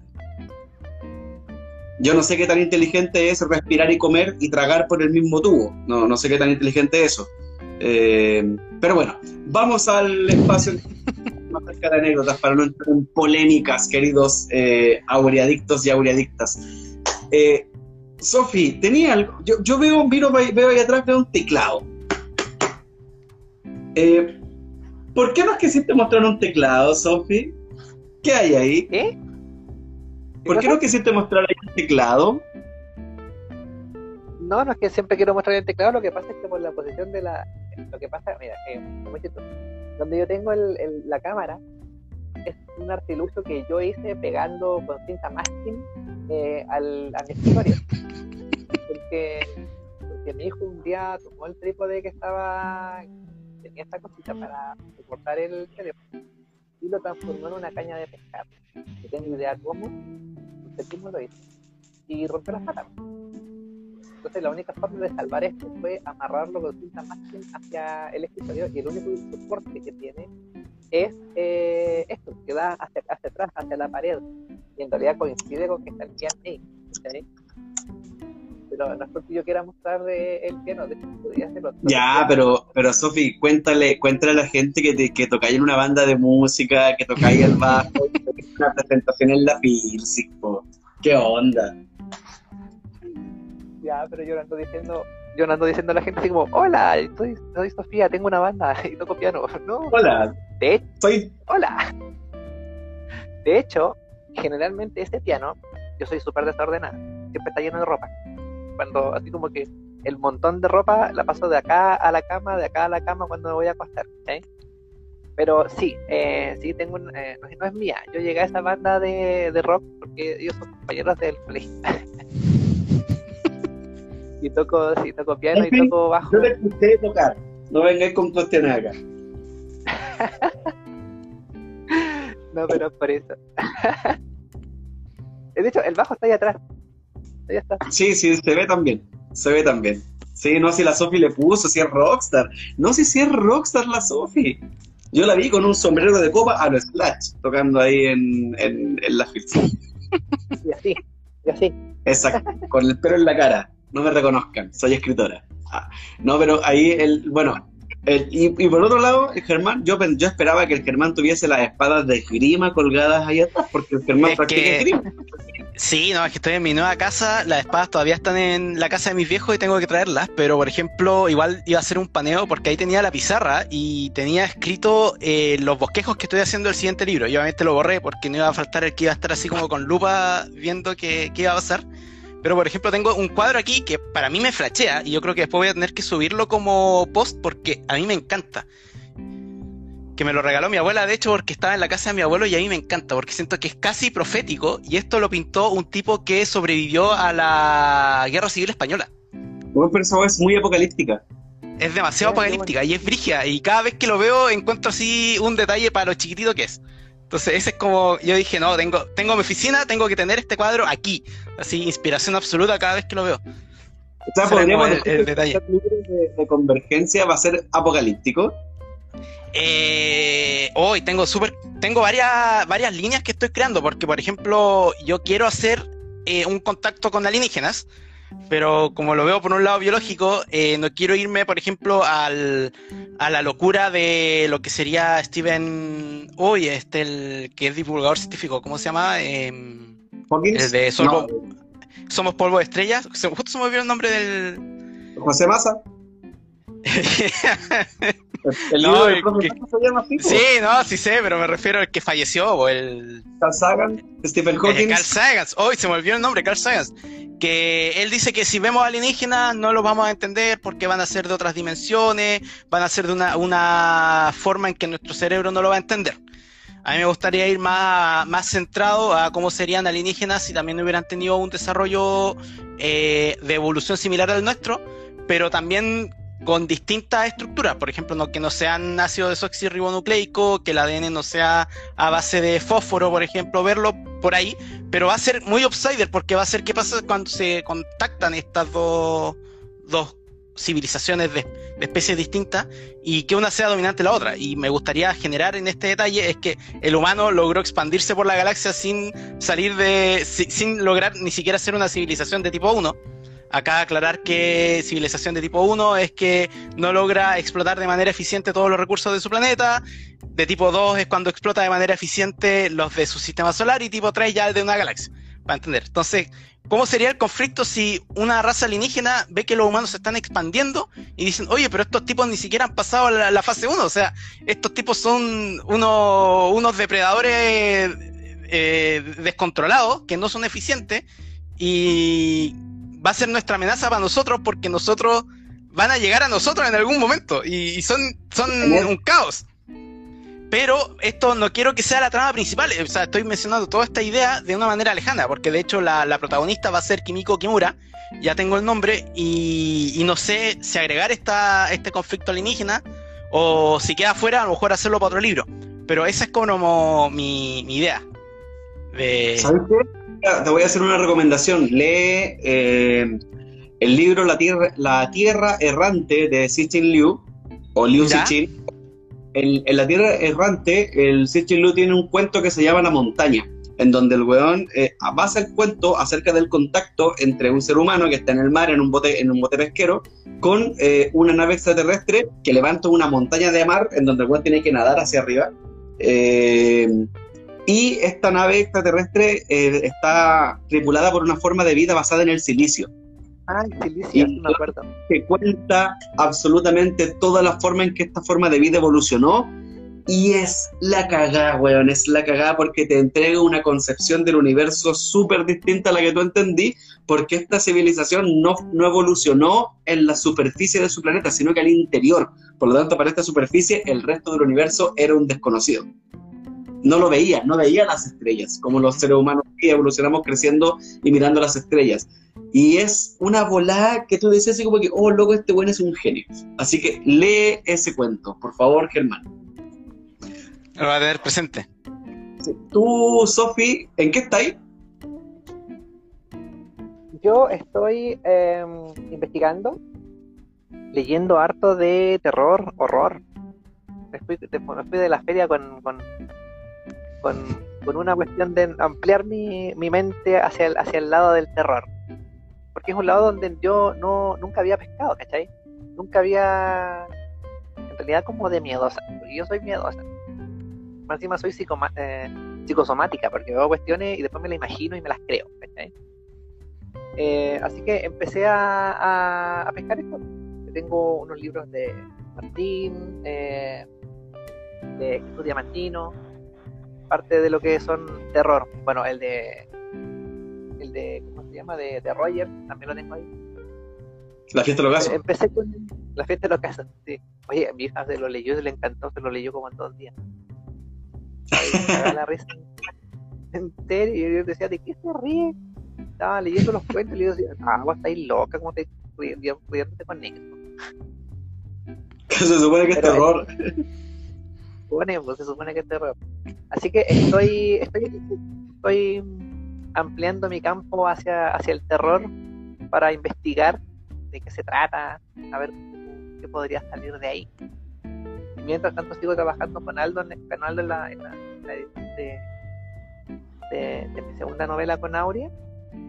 Eh, oye, Aldo tiene una paciencia conmigo, ya te dije, si hubiese sido mi editora, me mando la fiesta al tiro. El Aldo tiene una paciencia increíble con todo el mundo, así que así que tranquilidad con eso. Oye, Sofi. Muchos saludos Aldo. Lo adoro. Sofi, tú hace poco estuviste conmigo en la, en la Filsic. Fue tu primera feria de libros, si no me equivoco. Eh, y más encima agotaste, porque yo te llevé un desafío, yo te, yo te llevé 50 libros para allá. Y agotaste todo. Eh, ¿Cómo fue tu primera experiencia en feria de libros? Del, de la calibre que es la FILSIC, porque la FILSIC, sorry, pero sorry, para, solo para hacer introducción, la FILSIC es una feria que, a pesar de que parezca cliché, es una feria que no es igual a todas las ferias de libros que, hay en, Chile.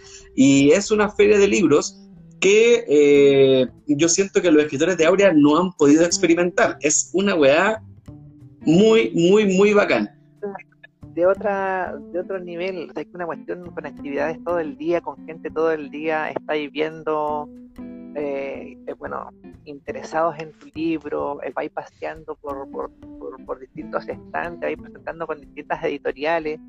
No, la gente de la, de la, de la es, creo que, jugada y la mejor feria que se hace, yo creo que en, el norte. A nivel, yo creo que a nivel nacional igual, porque que tienes música, tienes arte, tienes escultura, tienes, la, la, eh, la gente que tiene las pymes. Eh, es un conglomerado de, actividades y de gente muy bonita. Y te encuentras con muchas, muchas, muchas personas que te llaman mucho la atención. Abres tu cabeza a otras personas. Y no sé, pues en mi caso yo llegué como un pollito 100 pesos, ¿cachai? Y yo llegué así como, hola, este vengo a vender mis libros. Este es mi libro. este es mi libro. Mira, está la soleña ¡Hola, Sole! Oh. la Sole lo que pasa es que, muy buena Es que, ¿sabéis qué es lo que pasa, Sofi? Que eh, esta es una, de las cosas que yo siento de que no, no, se, no se mencionan con respecto a la otra feria. En la otra feria nosotros somos un stand más. En la FILSIC, la FILSIC tiene una apuesta súper importante por los escritores regionales y les buscan actividades, pero te llevan a radio, te llevan a la tele, te pasan escenario, te hacen transmisiones en vivo. Todo el día estás haciendo cosas para los medios con la... Aunque, aunque hayas escrito un libro que tenga 50 páginas, igual te entrevistan y te dan la misma, la misma importancia que, puta, no sé, eh, el Carlos Tromben que estuvo hace poco en la, en la feria, que es un tremendo escritor chileno. ¿Cachai? Entonces, en ese aspecto es súper distinta la FILSIC para los escritores que, que, que, lo que es cualquier feria en, en Chile. ¿Y, alguna talla, Sofi, que te haya pasado? Uh, me pasaron caleta. Bueno, lo primero fue cuando le empecé a, ofrecer el libro a la gente y le decía, esto es de un virus, eh, la búsqueda de una vacuna madre. Y la gente me hacía tipo, uh, yo así como que no me gusta porque estamos pasando esto, y no me da mucho susto.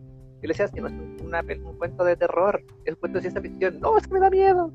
Entonces, ya, así como, salía como casi persiguiéndolo, por favor, compra mi libro o, te vas a enfermar. lo, conversamos en, lo, conversamos en la FEXI. Tu libro, tu libro era para gente que es antivacunas y gente que es pro vacunas, porque podía entrar por los dos lados. Sí, Deberían tener una vacuna de marca página. ¿Cierto? una mala idea. Una, jeringa. Una jeringa, que, pero con una aguja de verdad, así que de más miedo todavía. Claro. Y, y, oye, y en el caso del Germán, el Germán estuvo. Ah, perdón, perdón, perdón, Sofi, Sofi, dale. Hubo un día en que mm, yo me quedé en el stand cuando tú fuiste a la entrevista. Y apareció un caballero y que me empezó a, como, criticar, me decía, porque escriben cosas que son de verdad. Digo, eh, no son de verdad, es ciencia ficción. Uno inventa, se supone el, mundo y dice, no, esto, es una parte de una conspiración, porque todos ustedes saben de lo que va a pasar en el mundo, no nos quieren decir, eh, caballero, es ciencia ficción, por favor, tranquilícese, por favor. No, no, todo esto, ustedes son culpables. Ay, lo siento por ser culpable. te, agarraste, te agarraste al, al que hemos bautizado con los chiquillos que hemos estado en el stand, el loco de la feria. Siempre hay uno siempre hay uno y siempre llega al stand. Así que Bienvenida, Sofía, al Clan Ferias. Oye, y en el caso tuyo, Germán, tu caso fue súper curioso porque, bueno, no fue tu debut en ferias, todavía has participado antiguamente firmando en otras ferias, pero el momento en el que estuviste más presente en el, en el stand fue para el Asgard. Y en el Asgard es una feria medieval. Y tú estabas en una feria medieval con un libro de ciencia ficción. ¿Nos podéis contar un poquito cómo fue eso? Mira, primero, eh, rebobinando un poco con la otra feria, eh, fue súper difícil porque con todo el tema de la pandemia, los aforos eran súper limitados, yo no tenía cero conocimiento de cómo vender mi libro y ahí obviamente no me fue bien. Yo creo que para mí por eso el, el, Asgard fue, fue mi desafío. Ahora, mi idea hubiera sido vender todos los libros, pero vimos un poco cómo fue la logística de la feria, que no hubo mucha gente como se esperaba, porque yo creo que, no sé si es por, por, por creencia mía, pero si ese esa feria hubiera tenido el público de otras ferias medievales, yo creo que todo el stand Aurea queda vacío. Porque se vendió de todo lo que tenía Aurea, e incluso la ciencia ficción también logró vender, que fue una cosa que sorprendió mucho. Entonces, eh, fue súper choro que la gente, eh, curiosamente, eh, hombres de entre 14 y 20 años aproximadamente, ni ahí con mi libro, porque era ciencia ficción, ellos querían ver dragones, así como que esa era. Pero curiosamente, las mujeres engancharon harto. Y no solamente porque la protagonista era mujer, sino que el tema de la ciencia ficción les enganchó mucho. creo que el anfitrión de la feria también enganchó mucho con el tema de la ciencia ficción. Como que, les volaba la cabeza esta idea de, mostrar una fantasía que es distinta a la fantasía medieval. Yo creo que a la gente también le, sirvió mucho como un poco ver em, esta oferta que se está entregando que es anexa a la feria medieval. Sí, sabéis que es una riqueza muy fuerte. Es un tema súper importante lo que mencionáis porque eh, una, eh, en el caso, en el caso, en mi caso personal, que he estado en muchas ferias eh, últimamente, me ha tocado ver que hay mucha gente que te dice no sabía que en Chile se escribía de esto. y te lo dicen mucho, mucho. No sabía que en Chile pasaba esto. Sofi. No, porque te digo que sí, pues pasa eso. Cuando la gente que llegaba al stand te decía, oye, qué bacán que estén escribiendo acá en Chile, son, son nuevos. Eh, hace un tiempo atrás. Sí. Mm, qué bacán, deme mil. Ya, ya, llévete para el libro. en, el, en el Asgard fue. Eh, sorry, eh, en el Asgard fue súper curioso porque primero hubo gente que pensaba que la editorial no era chilena a ese nivel. Primero hubo gente que dijo, y esto es chileno, porque las ilustraciones que tiene Aura son espectaculares y no, no les entraba en la cabeza que algo chileno fuera así. Punto uno. Después pensaban que nosotros éramos como simples empleados de la. como externos o un servicio que estaba vendiendo los libros. Después decimos, no, somos los escritores. Y cosa que se los decíamos al comienzo como que no enganchaban. Después que éramos los escritores de los libros que habían escrito y pensaban que por ejemplo, hubo gente que yo tenía que mostrarle la foto en la solapa de mi libro para que cacharan que yo era el autor. Si no, no, te creen, no te creen, una cuestión que, que, es espectacular. O sea, y llegan a decir, oye, y en este país se escribe de esto, o, o, o, lo mismo que yo creo que a ustedes también han hecho, oye, que se fumaron para escribir esto, porque como que no les entra en la cabeza que se ha podido escribir eh, literatura de, este, de esta envergadura.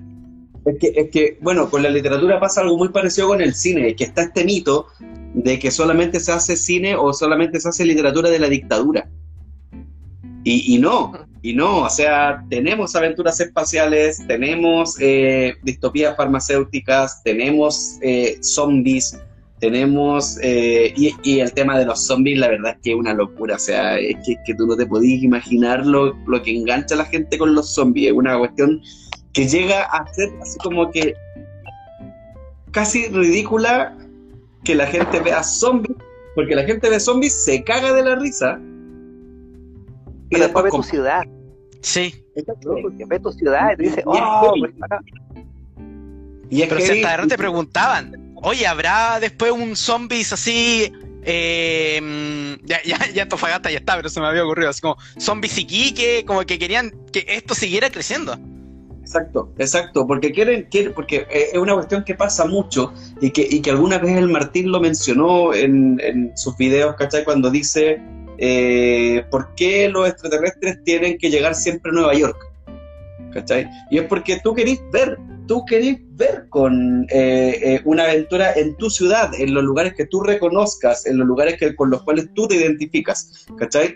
Y, y, y afortunadamente algo que se está haciendo hoy día es, es eh, generar un vínculo con eso. O sea, no sé, pues en el caso del Germán, por ejemplo, que tiene esta aventura espacial, tú decís como que, chucha, ¿cómo relaciono a esta aventura espacial? Y basta con decir que un personaje es chileno y listo. Y listo. Y la gente casi como que, oh, hay un chileno en el espacio. ¿Cachai? Y, es una cuestión que de verdad que, que, te ayuda a que las personas se sientan un poquito más cercanas con estos géneros que de alguna manera se ven tan lejanos. Eh, oigan, chiquillos, lamentablemente se nos fue la hora. Podríamos estar conversando hasta mañana, pero sé que tienen que hacer, tienen vida. La Sofi tiene que preocuparse de sus escorbutos. Y el Germán mañana tiene que viajar. Sí, es muy chistosa esa talla interna, talla interna. Algún día la contaremos con los de donde yo. Y, no, no la dejaban de decir en el chat. Es maravilloso el tema de los escorbutos. Eh, eh, Germán tiene que viajar mañana, se va por 20 días, 21 eh, no, eh, 14 días, pero parece que voy a tener menos días porque por Navidad tienen que bajar mente. Maravilloso, me parece muy bien que voy a pasar la Navidad con su, con su familia en su nuevo hogar. Eh, simplemente darle las gracias, chiquillos, por estar acá. Les doy el espacio, un minuto, Germán, para que se despida de la gente que lo está viendo y el micrófono es suyo en este momento. Un minuto. Eh, hoy infinitas gracias a todos, eh, a los que me están viendo, a los que no han podido verme porque tenían cosas que hacer. Esto va a estar en, podcast en Spotify. Hoy que ando pésimo con el inglés hoy día. Eh, así que un millón de gracias. Eh, un saludo a mi polola Andrea que está afuera de la oficina. Espero que viendo esto y si no se entiende porque voy a estar ocupada. Y nada, infinitas gracias. un saludo a Martín, un saludo a Aldo, un saludo a Joctán. Un saludo a ti, Hugo, porque tú también eres parte de, lo que haya, lo que se ha construido acá con mis libros. Y también un fuerte abrazo a la Sofi, porque por fin tenemos un live en conjunto. Y siempre me da risa y, trato de ver los live en los cuales ella es parte. Sofi, el micrófono es suyo para que pueda tener unas palabras de despedida. Sabes que yo estaba en la tarde pensaba lo mismo. Yo decía, uy, primera vez que voy a estar con este hermano. Decía, oh, es primera vez. Así que, eh, bueno, muchas gracias por la invitación, la pasé súper bien. Yo siempre me pongo nerviosa para estas cosas, entonces espero que no haya dado tanto jugo. Eh, gracias, claro, a la editorial, eh, a los que forman la editorial, a los autores de Aurea, porque que sigan haciendo estas historias que nos van sorprendiendo cada día más. Y un saludo a los lectores, que al final que al final nuestros libros son para ellos para conectar con estos mundos de fantasía, de ciencia ficción, de lo que sea, para compartirlos con ellos. Y ellos cuando los leen, eh, es como que una parte de ti se va con ellos. Entonces, eso. Y sigan leyendo libros eh, chilenos, autores chilenos. Los libros chilenos están muy buenos, hay muy buena calidad. Así que, que nunca bajes. Perfecto.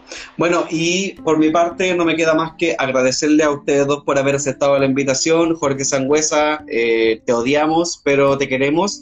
Eh, simplemente decir que te lo perdiste eh, y a todas las personas que nos vieron y a las que nos van a ver recordarles que esto fue Aurea Nocturna, el espacio en donde conversamos de géneros literarios y de cómo crearlos y recordarles que mañana a las 21 horas vamos a estar eh, con el lanzamiento de La Oceánide en el Facebook Live de Aurea Ediciones, presentando el libro de Pablo Tapia, La Oceánide, junto a Daniela Rayman. El día de mañana también parte La Furia del libro. Vamos a estar todo desde mañana hasta el domingo en la presente en La Furia y en el GAM. Vaya a buscar su libro mañana desde las 16 horas hasta las 21 horas presentes ahí y recordarle a las personas que nos están viendo desde regiones que tienen la posibilidad de comprar los packs navideños, cerca de 14 packs navideños que armó Aurea Ediciones para ustedes y los pueden comprar con despacho a domicilio en regiones gratuito. Así es que esto ha sido Aurea Nocturna. Nos vemos en una próxima oportunidad. La próxima semana estaremos conversando con otros dos grandes escritores de la casa que eh, son nada más ni nada menos que eh, Javier Valderrama y Luis Trujillo. Así es que nos vemos la próxima semana. Un abrazo, que estén bien. Esto fue Aurea Nocturna. Adiós.